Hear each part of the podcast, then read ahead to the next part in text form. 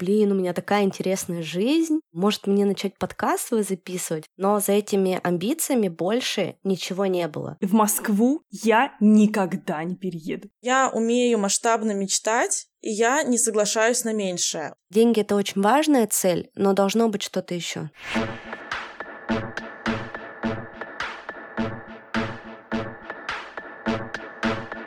Нормально же общались. Всем привет, меня зовут Оля Микитась, и это мой подкаст «Нормально же общались», в котором мы обсуждаем разные остросоциальные темы с моими гостями. Мои гости — это мои друзья, знакомые, психологи, врачи, а также другие подкастеры, которым тоже есть что сказать и чем поделиться. Начинаем? Как сохранить баланс между работой и жизнью, если ты работаешь на фрилансе, дети на удаленке, а к Новому году еще ничего не куплено, поможет только делегирование. Поход за продуктами можно поручить самокату, онлайн-магазину с доставкой за 15 минут. Ребята привезут молоко к завтраку, сытный перекус и даже имбирное печенье для новогоднего настроения. А вам не нужно стоять в очередях и нести тяжелые пакеты. Сделайте заказ от 800 рублей и получите скидку 100 рублей по промокоду толк большими английскими буквами. Воспользоваться промокодом можно один раз, а действует он до 15 марта 2022 года во всех регионах России. Ссылка на приложение будет в описании к этому выпуску, а также там вы найдете название промокода. Сегодня у меня в гостях девочки из подкаста «Несладкий бизнес». Это Настя и Аня. Девочки, привет! Привет! Привет, Оля. Предлагаю поговорить сегодня про достигаторство и work-life баланс. Хотела бы начать, наверное, с того, что познакомить своих слушателей с вами, расскажите немножко о себе, о вашем подкасте. В общем, мы начинали подкаст два с половиной года назад. Первые самые выпуски. У нас уже пять сезонов подкаста.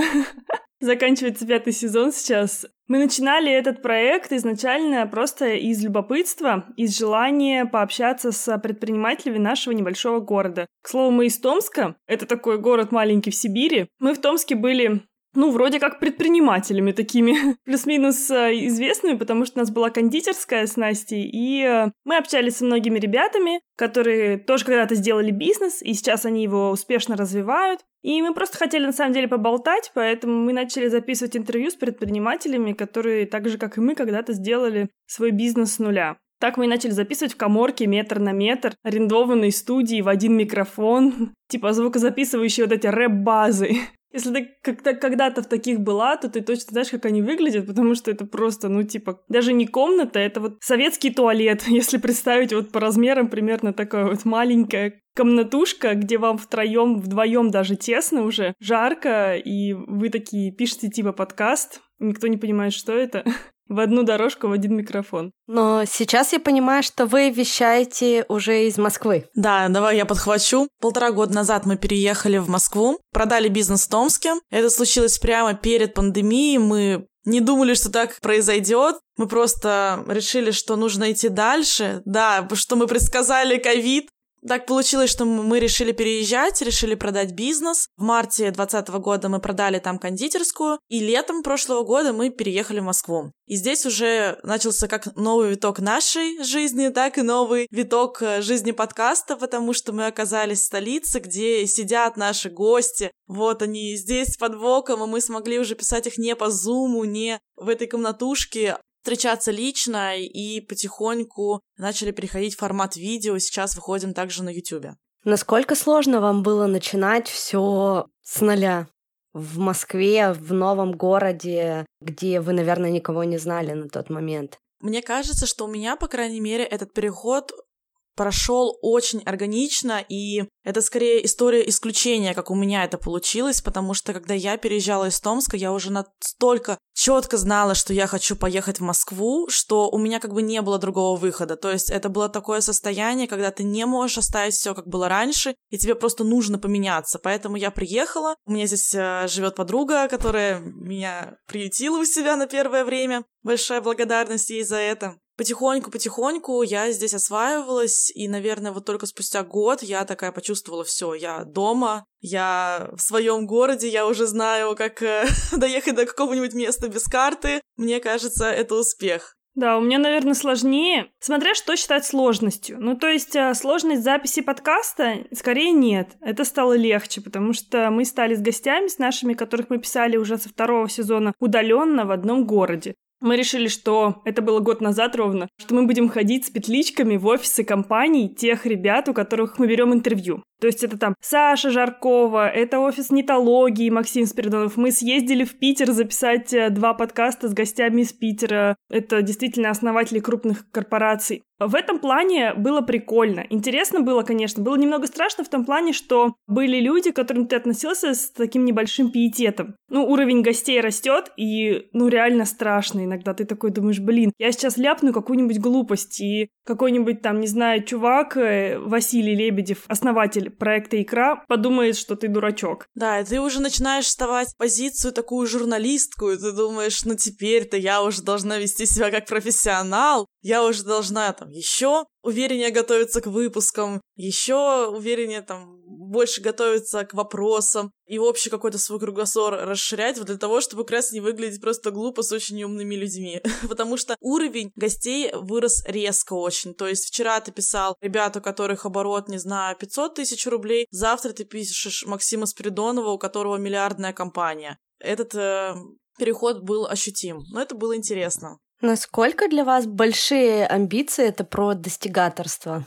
Сейчас вот эпоха, да, work-life balance, последние два года, все вот давайте там медленно идти к целям, достигаторство это плохо, и 10 причин, почему не надо быть достигатором. А я вот тот человек, который от и до подходит под это понятие. И мои амбиции, они из достигаторства, они из моих там каких-то, не знаю, детских травм, вот этого всего. И в целом я понимаю, что с этим нужно работать для того, чтобы жить для себя не травмирующе, ну, в общем, чтобы твоя жизнь приносила тебе удовольствие, но избавляться от этого я не хочу вообще. Поэтому если возвращаться к первому, да, вопросу, для меня мои амбиции, они про достигаторство, и для меня это вообще неплохо.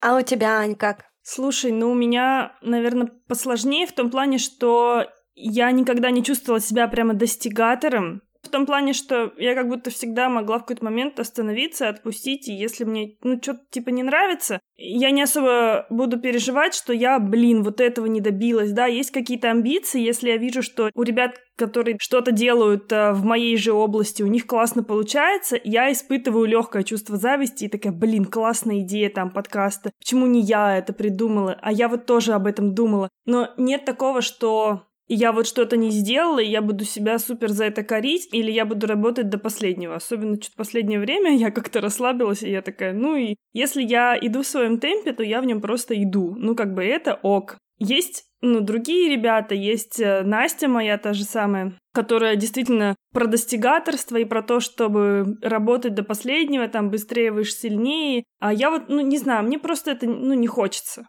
Просто не нравится так. не могу. Аня, ты считаешь себя человеком амбициозным? Амбициозным, наверное, да. Но не супер достигатором. То есть, э, если какая-то задача, что-то встанет на пути, там, не знаю, супер сложная, с чем мне придется очень долго и сложно работать, я скорее отступлю, мне кажется. Я скорее решу, что, ну, не сейчас, значит, потом, Наверное, надо немного подождать, и потом, может быть, когда-нибудь я подойду к этой же задаче с другой стороны. Ну и, в принципе, я не тот человек про, там, грандиозные какие-то... У меня есть грандиозные планы, но они не про сейчас, они там про 10 лет вперед. То есть я ставлю себе такие небольшие довольно цели относительно других. А сколько тебе лет, Ань? 24, 25 будет скоро. А тебе, Настя? Тоже 24, То но 25 будет не скоро. Тогда я поделюсь, да, своей историей, там, Давай. своим видением. Мне через пару недель будет 32, но когда выйдет этот выпуск, мне уже будет 32. Тем человеком, которым я была в 20, и тем человеком, которым я являюсь сейчас, именно относительно достигаторства цели и амбициозности, это абсолютно два разных человека. Я с 20 лет вместе со своим бывшим мужем вела совместный бизнес. Из 20 тысяч рублей, которые у нас с ним были в 20 лет, как мы закончили институт. Мы построили огромный интернет-магазин. А на тот момент интернет-магазины только-только развивались. Это был 2010 год. Мы создали действительно очень крупный бизнес, очень крупный интернет-магазин. И я думаю, что отчасти его успех был зависел от того, что у нас были очень большие амбиции. Но за этими амбициями больше ничего не было. Не было знаний, не было практики, не было понимания, для чего мы это делаем. То есть были только голые амбиции. И мы продержались на этом 7 лет. То есть я сейчас вспоминаю то время, мы все время были на работе. Мы бежали, то есть вообще, как знаете, как, как лошади. Бежим, бежим, бежим. Типа у нас вот все получается, у нас такие амбиции. Нам хочется купить хорошую машину. Мы там вместе заработали на первый взнос на квартиру. И, конечно, это нас очень-очень вдохновляло. И еще больше в нас эти амбиции как бы растило. А потом, в 2018 году мы все потеряли. Ну, то есть был такой очень год кризисный, когда взлетел евро, когда взлетел доллар, когда просто в стране случился финансовый кризис. Плюс много факторов сошлось, да, вот о том, что я вначале говорила, это было все построено на амбициях, но практических знаний и какого-то опыта не было. Если сказать очень грубо, то мы просто не умели считать деньги. То есть мы видели, как их зарабатывать, научились их зарабатывать, но считать и приумножать, аккумулировать, копить мы не научились. И в один определенный момент, в 2018 году, мы все потеряли. И для меня, наверное, это был такой один из ключевых моментов в жизни. Мне было 28 лет, и мой мир в тот момент э, рухнул. Мало того, что мы взлетели очень высоко, мы стали хорошо зарабатывать, и потом залезли в большую долговую яму. И я помню примерно три месяца, когда мы рассчитывались с долгами, и нам просто нечего было даже есть. И вот этот момент, наверное, был таким самым-самым, ну, травмирующим в моей жизни. И после этого я ушла в найм. Я стала барменом, и я варила людям кофе. И я начинаю зарабатывать деньги. Я помню свои первые 30 тысяч, которые я там заработала, я чуть ли не плакала, наверное, я могла купить что-то своим детям. То есть после такого жесткого падения, да, там год вот в таком непонятном состоянии, и тут мне приходят первые деньги, я начинаю работать, через несколько месяцев меня повышают до управляющей. Три года я проработала в этой компании, и потом вдруг ровно год назад, э, в сентябре, мне приходит такая идея в голову, я начинаю слушать подкасты, когда начался карантин, и думаю, блин, у меня такая интересная жизнь, может мне начать подкаст свой записывать? Вот я их слушаю, мне так нравится, как ребята делятся своими историями, затрагивают какие-то классные, интересные темы. Я тоже хочу. Типа я всегда, на самом деле, в глубине души, там, с детства мечтала быть журналистом, я мечтала поступать на журналистику, я много раз об этом рассказывала, что на журналистику я не пошла, а стала в итоге кадастровым инженером и закончила горный университет. Ну, в общем, все свои какие-то мечты далеко-далеко закопала и вот просто как бы жила такой, знаете, среднестатистической жизнью, наверное, обычного русского человека. И тут я создаю подкаст по фану абсолютно как свое хобби, начинаю записывать там по одному выпуску в месяц, потом по два выпуска в месяц. Потом в январе прошлого, ну вот этого года, получается, понимая, что мне уже мало два выпуска в месяц, меня это так заряжает, мне так хочется попробовать, что вообще из этого может реально получиться. Прохожу несколько обучений, читаю книгу, и так постепенно прихожу к тому, что прошел почти год с моего решения, и теперь у меня пять подкастов. Ну сейчас-то ты научилась считать свою прибыль с подкастов. Да, я Вообще вся история, да, началась с того, что сейчас я абсолютно другой человек, да, то есть сейчас мной движет не амбиции, то есть не амбиции идут в первую очередь, а в первую очередь идет какой-то холодный рассудок и расчет, и умный расчет. То есть я на несколько шагов вперед продумываю все, что я делаю. Я все анализирую. Я ставлю себе микро и макро цели. У меня каждый день там расписан в ноушене по задачам. То есть я структурировала себя, убрала излишнюю эмоциональность, убрала вот это, вот, знаешь, амбициозность и достигаторство, что мне надо, надо, надо, надо, а, сбалансировала это все в жизни, и у меня все из этого состояния стало намного лучше получаться. И мне в таком состоянии очень комфортно живется, ну, достаточно легко все дается. Помимо возраста, я считаю, что здесь еще повлиял тот фактор, что тогда, в 20 лет, я была замужем, мы делали это все сообща. Два года назад мы развелись, я одна воспитываю детей, как бы полностью их воспитание лежит на мне. И, соответственно, ответственность... Это большая ответственность, да. Тут ты уже не можешь я не могу, то есть я не говорю за всех, да, у кого как получается, но я понимаю по себе, что мной не могут уже двигать одни только эмоции и амбиции. То есть они должны быть подкреплены какими-то столпами, ну, более какими-то существенными, основательными.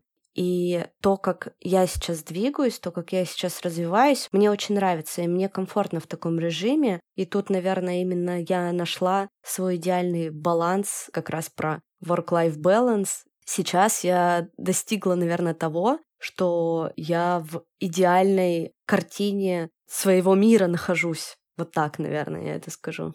Слушай, класс. А тебе не кажется, что даже то, что ты говоришь, что оно в целом про баланс, это просто, ну, то же самое достигаторство, но просто оно стало более размеренным, то есть более осознанным. Я просто про то, что на самом деле амбиции, они же не про оголтелое желание сделать все и завтра, не принимая никаких стратегических решений. Амбиции могут быть э, из и холодного расчета тоже. То есть, э, ну, мне так кажется. А тебе? Мне тоже, да, и тут важно именно понимание и осознание этого. Я думаю, что просто я стала старше, наступила на очень много грабель и выявила для себя вот действительно какую-то идеальную формулу, когда мне будет комфортно, когда из этого состояния я смогу там творить, развиваться, что-то делать, и всем вокруг, моему окружению, ну, моим детям в первую очередь тоже будет от этого комфортно. Но к теме амбиций еще у меня есть такая моя маленькая мечта, такая моя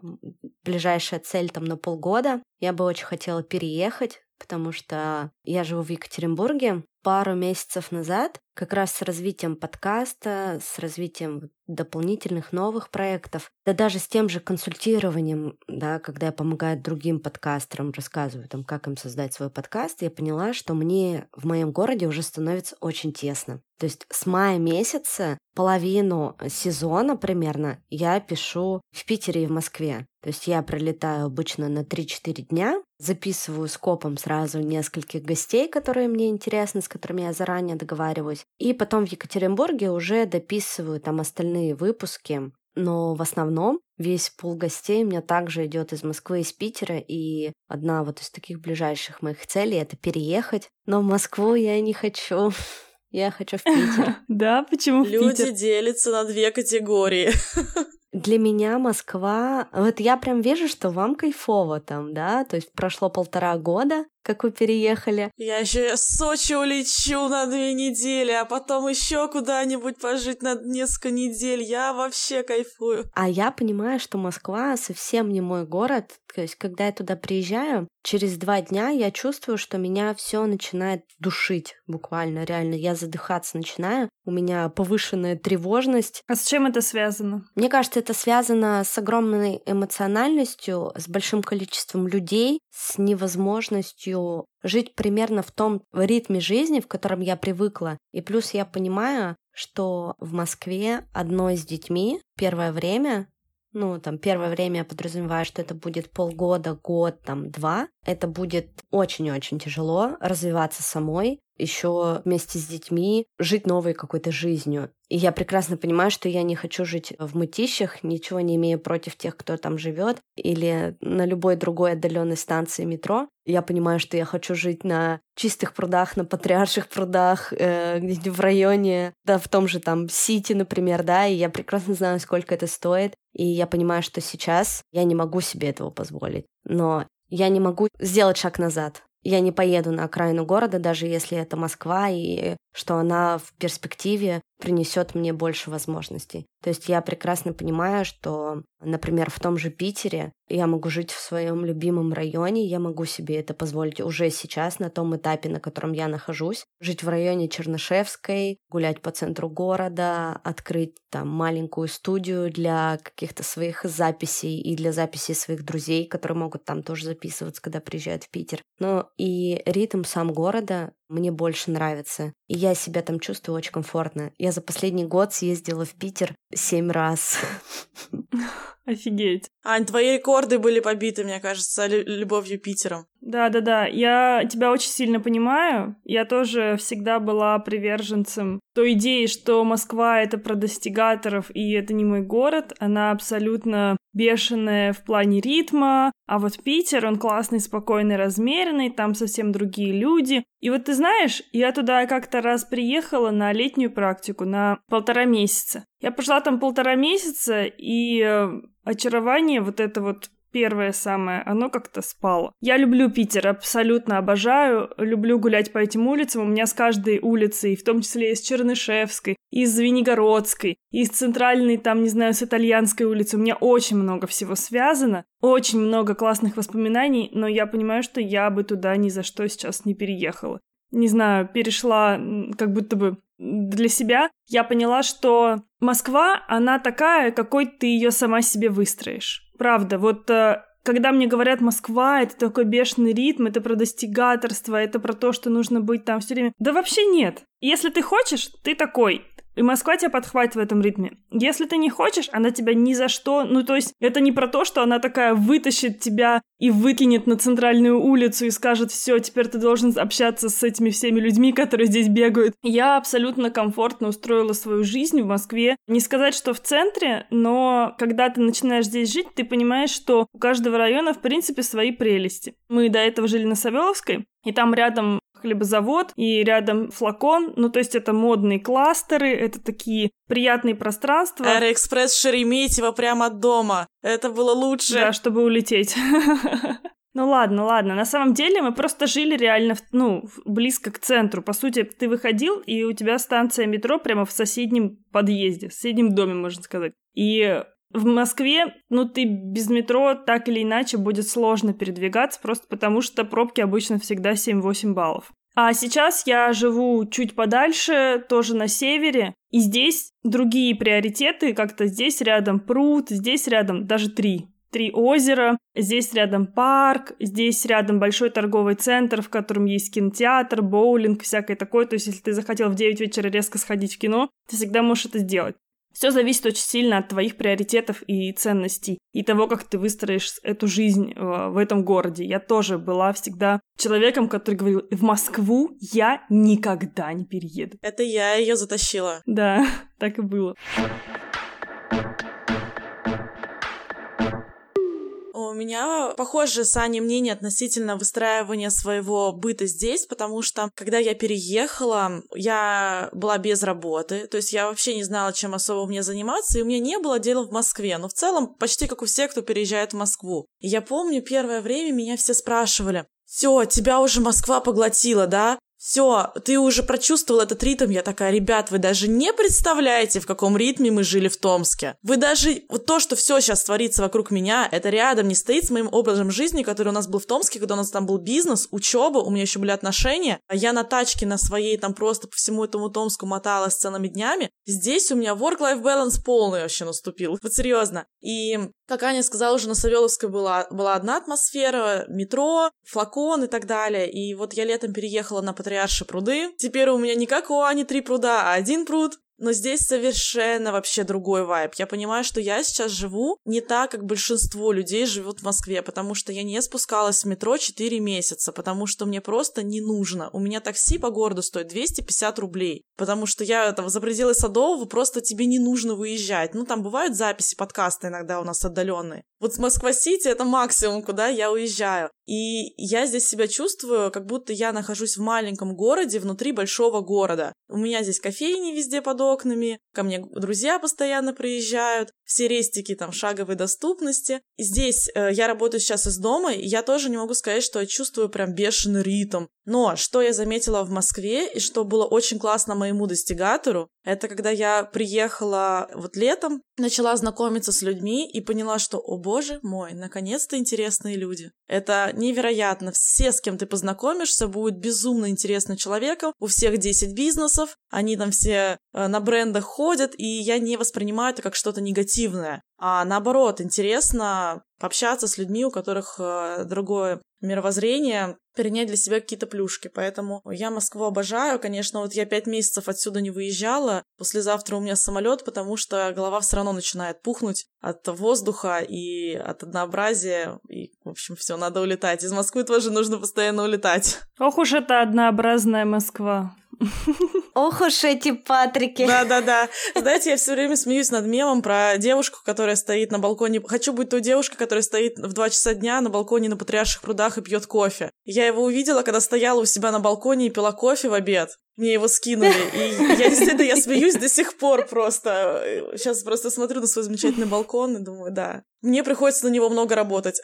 У меня вопрос. Как за полтора года с метро Савеловская ты оказалась на балконе на Патриарших прудах? Могу сказать, что это не так далеко. Вот, это буквально 30 минут пешком. Это первое. Во-вторых, я считаю, что это моя классная черта, что я умею масштабно мечтать, и я не соглашаюсь на меньшее. У меня был такой момент, когда я искала квартиру, это был э, июнь, это было после моего дня рождения, когда я решила, что все, мне точно нужно переезжать. Мы с Аней снимали квартиру вместе на тот момент, и я решила, что я готова к тому, чтобы найти свое жилье. Я начала смотреть квартиры, и вот ты заходишь, ну, в Москве, да, понятно, порядок цен, да, где-то от 40 тысяч рублей ты можешь снять квартиру примерно. И ты заходишь туда, и я не чувствовала там кайфа. То есть мне прям не хотелось платить за это деньги. Когда я увидела квартиру на Патриарших, я поняла, что вот за это я готова платить деньги. Вот за то, чтобы не ездить на метро, за то, чтобы встречаться со своими друзьями в соседних э, домах, для того, чтобы звать всех себя в гости,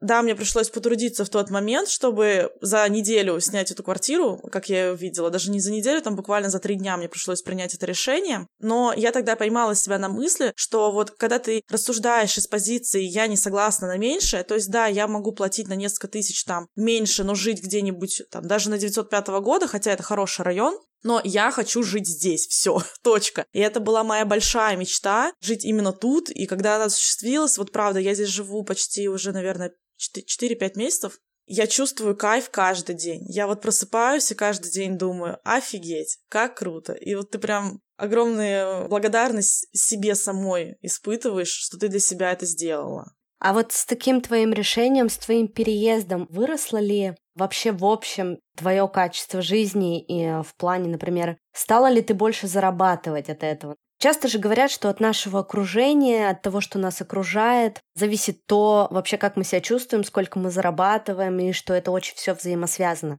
Переехав, да, сменив там квартиру на более высокий уровень, на хороший район, ощутила ли ты это на себе?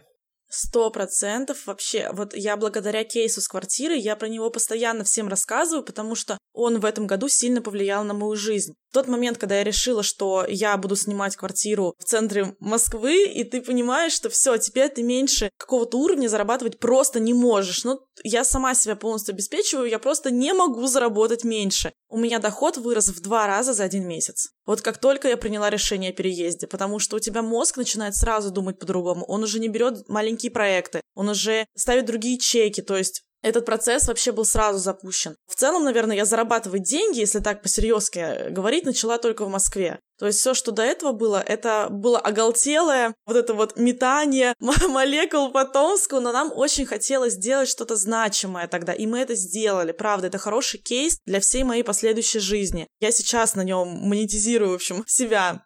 Сто процентов, когда ты переезжаешь, когда ты увеличиваешь свой уровень жизни. Вот я говорю, я отказалась от метро, я почти перестала сама готовить. Я прихожу потихоньку к той жизни, которую я вот себе когда-то визуализировала. И я говорю, я, я очень себе благодарна за это. Конечно, у меня есть амбиции, когда я говорю людям, что я считаю, что миллиона в месяц на жизнь это мало, у них обычно вылезают глаза и такие, а на что ты их собираешься потратить? А у меня есть список на что. Я же все точно знаю, поэтому я понимаю, что это одна только ступенька моего большого вот этого пути, да, моего развития. А по поводу окружения, вот я не могу сказать, что именно окружение у меня сильно поменялось, потому что вот мое окружение, оно в целом растет вместе со мной. Мои друзья, у меня все друзья переехали в Москву. Вот я переехала первой, и за, за мной все переехали. То есть вся компания, которая у меня раньше была, сейчас живет здесь. Я вижу, как их уровень жизни тоже растет. Их запросы и потребности. Да, ну, конечно, там у, раз... у всех разная ситуация, но тем не менее. Но, да, это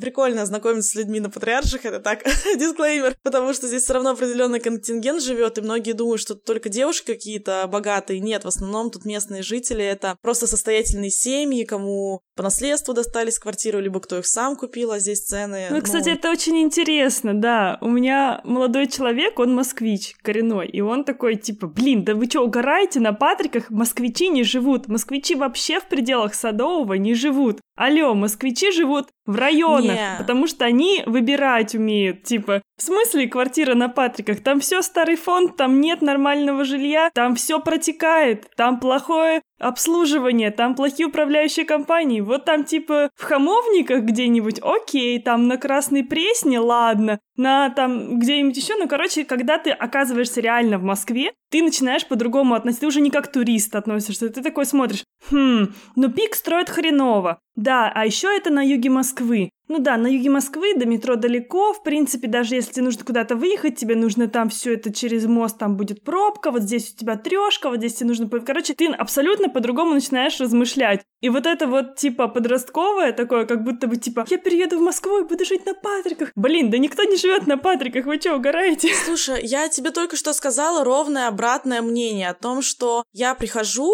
э, в кофейню, я хожу в одни и те же места, и, соответственно, вы начинаете знакомиться с теми, кто тоже ходит туда каждый раз. Очень много людей, кто живет здесь в своих квартирах, говорю, которые достались им там еще со времен Советского Союза из очень обеспеченных семей, юристы, там медики. Ну, я имею в виду просто, типа, самостоятельно, вот э, люди, самостоятельно, чтобы москвич поехал такой, я пойду сниму квартиру или куплю квартиру на Патриках, это прям, ну, редкость скорее. Купит здесь реально только сумасшедший, потому что моя квартира здесь стоит 25 миллионов, это однокомнатная квартира 37 квадратов, ну как бы, come on. Здесь, правда, интересный контингент, и когда ты живешь... Вот мы жили на Савеловской, это 30 минут пешком, но там совершенно даже в кофейнях другие люди. И когда ты попадаешь в эту атмосферу, ты просто чувствуешь себя по-другому, ты же вся такая классненькая, все, все дела. Выходишь утром на, к пруду на пробежку, и там всякие актеры, там еще что-то, ты сразу просто себя по-другому ощущаешь, и, соответственно, решения принимать начинаешь другие, другого уровня. Вот. И уровень жизни, когда ты видишь. Извините, когда у тебя ламба 10 раз за день проезжает мимо под окнами, но как-то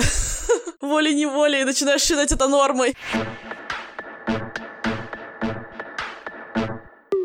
Знаете, у меня еще какой вопрос? Достижение — это только про деньги?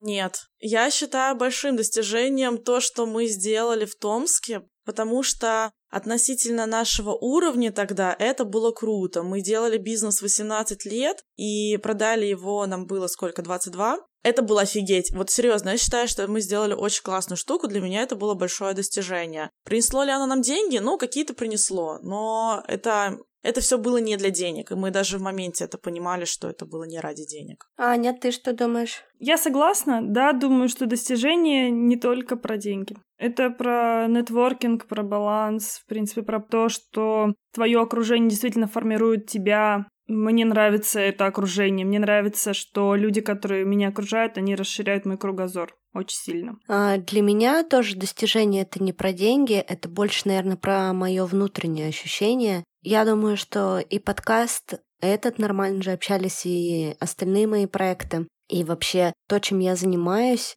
развивается именно потому, что у меня изначально не было задачи заработать на этом деньги. Кстати, этот подход мне был всегда очень близок. Заниматься чем-то, даже вот когда мы интернет-магазином занимались, там, когда нам было 20 лет, и когда у нас все так очень круто получалось, у нас не было первой цели заработать много денег. Это не была основная цель. У нас была основная цель сделать крутой продукт. Слушай, а как ты думаешь, это хорошо или плохо, когда ты ставишь цель заработать деньги? Я считаю, что это прекрасно. Настя, молчи.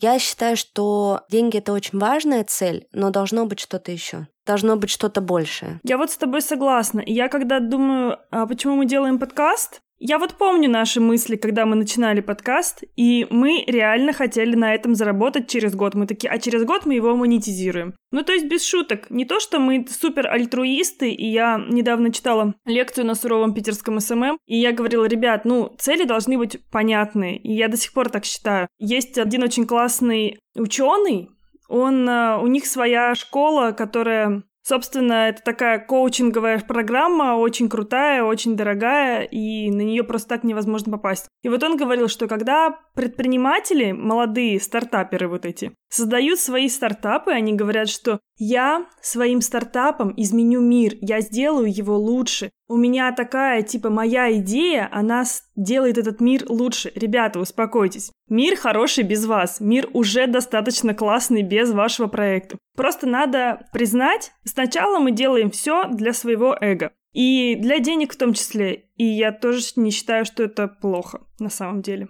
Но я тоже считаю, что за этим должно быть что-то еще. Хотя бы какие-то смыслы в свою идею надо вложить, не было просто оголтелое желание заработать бабла. На самом деле, я на себе один раз прочувствовала, что значит, когда у тебя стоит только цель заработать деньги и нету еще какой-то биг идеи. Потому что как только появляются первые сложности, которые тебе не приносят эти деньги, у тебя пропадает мотивация делать этот проект раньше. Потому что как только появляются первые трудности, ты начинаешь сливаться. Почему я считаю, что хорошо ставить денежные цели? Потому что я много раз обжигалась, когда я делала проекты для себя, но не делала их для денег. Наша кондитерская тому пример. Мы делали это, потому что нам, когда тебе 18 лет, ты вообще хочешь сделать хоть что-то прикольное. Ты еще не понимаешь, как этот мир работает, и тебе хоть что-то бы сделать уже классно. Когда ты одобрение от общества получаешь, так вообще ты молодец. Получилось так, что ты очень много ресурсов вкладываешь в свой проект, но ты не получаешь должной отдачи, в том числе финансовой от этого проекта. У меня так было. Я не знаю, как Аня прочувствовала там этот период, но у меня было именно так. И самое большое удовольствие я получила, когда я налом получила деньги за бизнес. Это был лучший, ладно, не лучший день за все четыре года, но в топ-3 он войдет, потому что я прочувствовала вот эту энергию, да, что я много вложила, и теперь я получила финансово. И когда я сейчас делаю проекты, я понимаю, что вот мне нужно квартиру самой снимать, мне нужно себя кормить, первую очередь я подумаю, а заработаю ли я на этом деньги. Если не заработаю, то это подкаст. Все. Ну, то есть мы просто там вкладываем, это мой проект для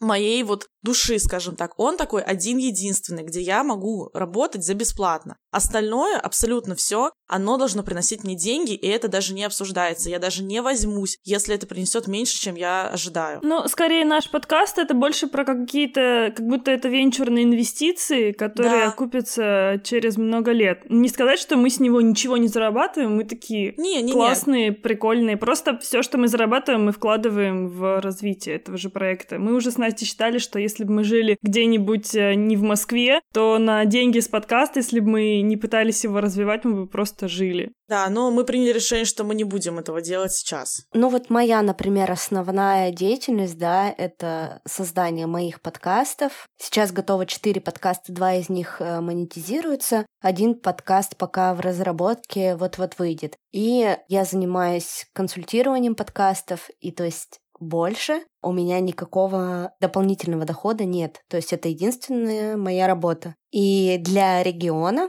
например, для Екатеринбурга, то, сколько я зарабатываю, я могу содержать себя и своих двоих детей, и мы неплохо живем. Но для того, чтобы вырасти, для того, чтобы увеличить свой доход в несколько раз, для того, чтобы развиваться, я понимаю, что здесь у меня заканчивается ресурс в этом городе. Ну вот если мы опять же говорим про достигаторство, если про цели, да, про амбиции, меня удручает мысль, что мой доход в течение года будет таким же. То есть она меня настолько удручает, что иногда вводит э, в неплановые депрессии. Я такой человек, вот я тревожный. Мне нужно все время расти, чтобы все время было изменение. Когда я вижу, что у меня какой-то ступор, я такая, у меня прям надо что-то делать. И обычно я знаю, что я неделю полежу вот в этом состоянии. Вот меня Аня поймала в таком состоянии на прошлой неделе. Начала меня еще ругать за то, что «А вот ты такой достигатор, а какого фига ты устала?»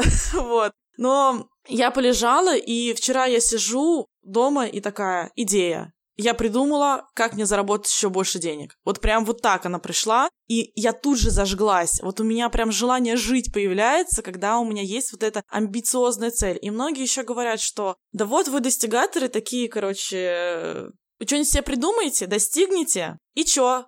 Вот и чё? И чё, вам хорошо от этого? Знаете, мне так хорошо в квартире на Патриарших, вы даже не представляете. Мы уже поняли. Да, я просто, ну, это самый такой пример, который сегодня просто витает. Мне так хорошо от того, что я могу улететь отдохнуть, и мне как процесс нравится, да, то есть вот от того, что я к этому готовлюсь, так и то, когда ты прилетаешь и прям такой, вау, классно. Я не могу сказать, что я, конечно, идеала в этом достигла, я очень много своих достижений не вижу, своих каких-то успехов. Но я правда получаю удовольствие, когда я э, вот эту галочку ставлю, вот эта дофаминовая подпитка, она мне важна, я от нее получаю удовольствие, я прям не хочу от этого отказываться. А вот вы часто общаетесь с предпринимателями, они, ну, постоянно даже общаетесь с предпринимателями, они все разного возраста, у них разная степень дохода разные истории. И как вы думаете, влияет ли возраст на амбиции и на вот это достигаторство? То есть становится ли человек с возрастом, ну, более приземленным? Или наоборот, его аппетиты растут, и он еще больше становится таким еще большим достигатором? Слушай, эта штука вообще не про возраст. Я вот когда мы записали овер 50, овер 60 выпусков подкаста, я поняла, что это вообще штука не про возраст. Потому что есть очень классные ребята, которым почти там 40 лет. Они говорят, слушай, что я буду париться? Я просто не люблю работать. Ну, мне просто не хочется делать больше, чем я вот, ну, я вот сделал там или сделала, и мне уже нормально, ну типа все классно, я заработала дофига денег там типа, и зачем мне еще что-то напрягаться? А есть люди, которые там и в 50, и в 60 лет, они такие там типа, ну там около 50 лет, они такие типа, я еще один стартап сделаю, еще 10 бизнесов, хотя казалось бы, ну, ну успокойся, ну что ты уже сделал свой бизнес классный. Или у кого-то постоянная шиза, в голове, что нужно делать что-то больше, нужно еще больше, типа сделал классно, сделаю что-то еще. И на самом деле я очень часто вижу, что классные предприниматели, достигаторы, они вообще психи, они, ну, типа, это реально люди повернутые не просто на работе, а на идее постоянно что-то новое делать, тестировать гипотезы, проверять все это. Я себя всегда с такими сравниваю, и мне бы хотелось, конечно, быть одним из этих людей, но как будто бы нет. Не, вот Аня все время прибедняется, и когда мы с ней пишем подкасты вдвоем, я вижу, что в ней... Я-то знаю, что в ней это есть. Я с ней 4 года бизнес делала. Она все время говорит, что нет, я не такая. Как будто бы скромничает и немного себя иногда просто жалеет, но в хорошем смысле жалеет, в правильном, экологичном. Вот, но она на самом деле такая же. Она просто это не видит. Я, правда, не вижу. Да, Аня сначала, я больше не буду делать бизнес, а две недели спустя. Настя, мне тут инвестиции предложили, не знаю, вписаться или нет, и я сижу на покраске головы, даю ей финансовую консультацию на весь просто салон красоты. Ну, то есть я знаю, что в ней это есть. Я абсолютно с Аней согласна, предприниматели шизанутые, и у нас есть такой вопрос в подкасте, предпринимателям становятся или рождаются, и ну, 70-80% отвечают, что становятся. Но я-то вижу, что нет. Ну, конечно, ладно, я так говорю, как будто мое мнение единственно правильное. Почему я вижу? Потому что мы пишем иногда топ-менеджеров компаний, не предпринимателей, именно в найме людей. И это абсолютно другие люди. Вот просто совершенно противоположность. Нет, ну, наверное, сказать, что топ-менеджеры, смотря какой компании, иногда топ-менеджеры, они все таки ну, вот которые да, топ, они реально ну, тоже ладно, с шизой которые... в голове, у них большие амбиции, они готовы там на компанию не просто работать, а типа нести какую-то big idea. Но если есть какие-то линейные ребята и типа линейные сотрудники, их следующая цель — это там получить повышение в этой же компании. Или горизонтально вообще развиваться, то есть даже не вверх, а как бы вот в ширь. Поэтому я вижу, что амбициозность, достигаторство и стремление сделать больше, оно сто процентов соотносится с людьми, которые делают большой успех. Кто-то в меньшей степени, кто-то в большей, но абсолютно всеми движет какая-то неугомонность вот эта, что ну нужно что-то делать. А были ли среди ваших гостей такие люди, которые и достигли очень многого, да, они очень успешны, у них какие-то классные проекты, и чтобы у них была семья, например, или отношения, и все это было вот как раз вот в каком-то балансе, и человек бы пришел и сказал, типа, я абсолютно счастливый человек, у меня там есть любимая женщина, у меня есть любимые дети, я провожу с ними очень много времени. Не так, что они у меня есть, но где-то там они у меня есть, но как бы я же достигатор, я тут бизнес строю, тут у меня один стартап, второй, третий, четвертый, пятый, десятый. Часто ли встречаются такие гости? И вообще люди в вашем окружении? Да, мне кажется, что вот предприниматели, которые уже на высоких уровнях находятся, не которые там вот оголтелые бегают, они прокачаны во всех сферах жизни, ну, в основном, я не могу за всех говорить. Из последних наших гостей Анна Всехсвятская, мы с ней как раз говорили про достигаторство, я пыталась отстоять, что достигатором быть хорошо. Та же Настя Постригай, у нее тоже онлайн-школа, такая же ситуация. Есть много девушек, кто в отношениях строит свой бизнес. У нас прям очень много было таких гостей, кто именно парами, да, муж-жена делают. И тоже очень такие хорошие кейсы, много лет вместе, как бы все успешно строят. Тут, мне кажется, все индивидуально и от приоритетов зависит. Даже не, вот не столько, есть ли у тебя бизнес или нет. Вот я помню, что просто меня тоже многие спрашивали, когда мы еще кондитерскую делали, что вот там а как там, а как же отношения? Я такая, ну вот мои отношения, все нормально. Мне хорошо, ну то есть вот мне прям достаточно, мне больше не нужно. И тут не от моей работы зависит, а от меня это зависит. Ну, есть, да, есть люди, которые прям э, всю жизнь положили на свою работу ради своей любимой там профессии или вообще прям своего бизнеса. Они пожертвовали и отношениями, и им, ну, даже не пожертвовали, им, в принципе, это не надо, как будто бы. А есть люди, которые, наоборот, от обратного. Если у тебя двое детей, иногда бывает э, в 25 лет, то это огромная мотивация, прям огромная мотивация расти, развиваться. И мне кажется, особенно почему-то как будто кажется, что это для мужчин, но, наверное, для всех. Это большая мотивация развиваться и делать какой-то большой проект. Ну, для меня, да, тут за примером далеко ходить не надо. Для меня дети явились самой, наверное, моей большой мотивацией. Но, во-первых, моя любовь к хорошему уровню жизни — это раз. И второе — это мои дети. То есть это две такие, наверное, мои самые большие мотивации. И когда в марте я приняла решение заниматься только подкастами, у меня было на счету 100 тысяч рублей. И я понимала, что этих денег мне хватит на месяц такой же жизни, вот какой мы жили, как обычно. А дальше все. Ну, то есть работы нет.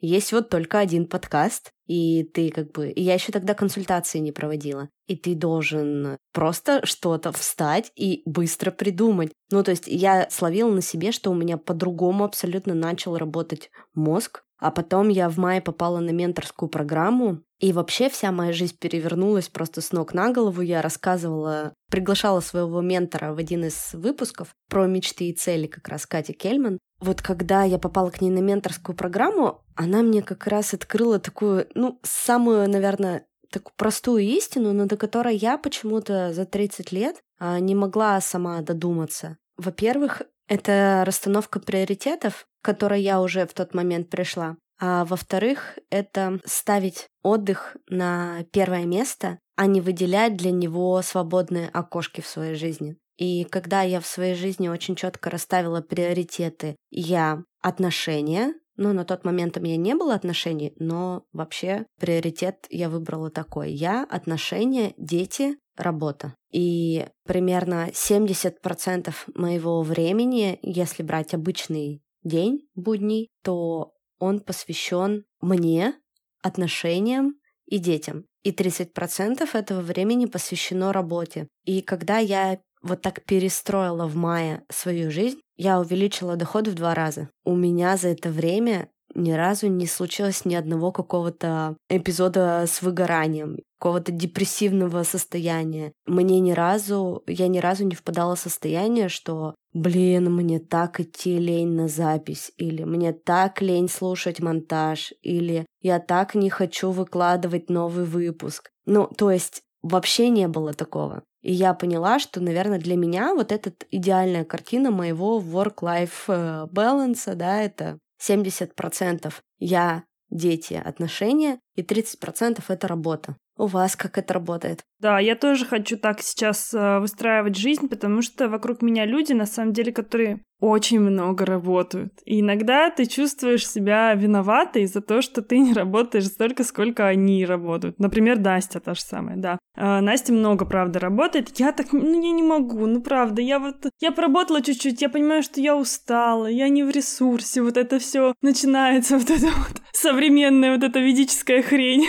Вот, и я понимаю, что, ну, вот этот Короче, перекос в сторону работы, он просто, ну, он мне не свойственен. Ну, прям не свойственен. У меня очень сильно прокачанная творческая составляющая, когда креативное мышление, вот это все. И мне, э, я понимаю, что это моя сильная сторона. Я сейчас читаю книгу «Кто, а не как», кстати, советую. Очень маленькое издательство Poly Books э, выпустили ее небольшим тиражом, но иногда она появляется на Озоне, и можно ее заказать. Сейчас не знаю, есть она там или нет. Классная в том плане, что она учит тебя не работать самостоятельно, а искать людей под задачи. Типа, не просто Делегируй, и жизнь станет лучше. А искать людей, которые круче тебя, лучше тебя, которые могут э, что-то сделать больше, чем ты. Ты из-за этого не потеряешь своей значимости, ты будешь тратить свое время на то, в чем ты сильнее всего. Если ты сильнее всего в креативном придумывании каких-нибудь идей, ты будешь этим заниматься, а все остальные будут заниматься чем-то другим. Тем, что ты им поручишь, и в книге говорится, что ты не просто должен делегировать процесс, но и делегировать на них результат. То есть э, ты должен перестать проверять даже тот результат, который они делают. То есть для людей должна быть понятная цель. Вот есть точка А, в которой мы сейчас, а ты ставишь им точку Б. И вот они должны пройти самостоятельно до этой точки Б. Они самостоятельно должны придумать решение, как они к этой точке придут. Они должны самостоятельно получить этот результат и прийти уже в точке Б. Твоя конечная проверка, она находится вот в этой точке Б. И мне кажется, что это очень классный принцип, по которому я бы хотела научиться жить. Сейчас э, не знаю, у меня очень плохо на самом деле с делегированием, потому что кто же сделает лучше эту задачу, чем прекрасная я? Все вокруг, например, на самом деле. Но я стараюсь, и я понимаю, что нужно расслабиться, отпустить, забыть про то, что ой, у меня нет э, денег на то, чтобы выплачивать еще одну зарплату, если я просто делегирую это кому-нибудь другому, ну то есть если я делегирую этот процесс сейчас кому-то другому, мы просто кратно вырастем. Я менеджерю больше 10 проектов на данный момент, подкастов, э, и приходят постоянно новые запросы, я не могу их обрабатывать. Просто, ну, я просто не могу. Я стараюсь, и я понимаю, что я конкурирую с очень крутыми ребятами. Ну, то есть я знаю, что если проходит тендер, его высылают мне и еще классным студиям продакшена, в которым, которых я всегда мечтала на проекты, которых я просто молюсь. Я думаю, ну, конечно, я не выиграю. А потом думаю, ну, почему не я? Почему не я? Почему они? Они что, креативнее меня? Нет, у них просто больше штат и больше возможностей, чтобы делегировать это на разных людей. Почему бы мне то же самое не делать? Все очень классно рассказала, и мне кажется, мы с тобой очень похожи, но я уже вот перешла на тот этап, что я научилась делегировать. И как раз э, благодаря вот менторской программе в июне месяце я нашла себе помощницу. Да, то есть меня тоже пугали вот такие моменты, типа, да я и так вроде, ну, тут три копейки зарабатываю, в смысле я еще должна кому-то зарплату платить. Но по факту это все сыграло только на руку и в плюс. Во-первых, личная помощница, которая у меня появилась, она работала на нелюбимой работе, занималась э, тем, что э, вообще ей не нравится. Она жила там почти на работе с 9 до 9 вечера, а теперь Две недели назад она уволилась, стала заниматься только подкастами, стала продюсером подкаста. Не моего, ну то есть мне она также там продолжает помогать с, э, с развитием подкаста, но стала развиваться, и она говорит, блин, прямо благодаря тебе ты мне дала вот этот вот первый глоток, первый шаг, и вот эту поддержку и уверенность в том, что у меня все получится. Для меня вот это очень ценно. И как я сейчас ищу людей в команду, да, я просто в Инстаграме пишу, какой у меня запрос, потом мне пишут люди, я исхожу не из того, что мне надо, а я им задаю первый вопрос, а чего вы хотите? Окей, вы хотите работать, помогать мне с подкастом. Что вы хотите делать? Напишите, что вам нравится. Мне нравится писать, мне нравится там общаться с людьми, я хочу искать гостей, или я хочу писать сценарий, или я хочу рекламные какие-то интеграции разрабатывать. Напишите, что хотите вы, и тогда я придумаю, как вы можете стать частью э, моей команды. Вот из такого подхода, кстати, вот у меня получилось. И мне прям намного легче стало.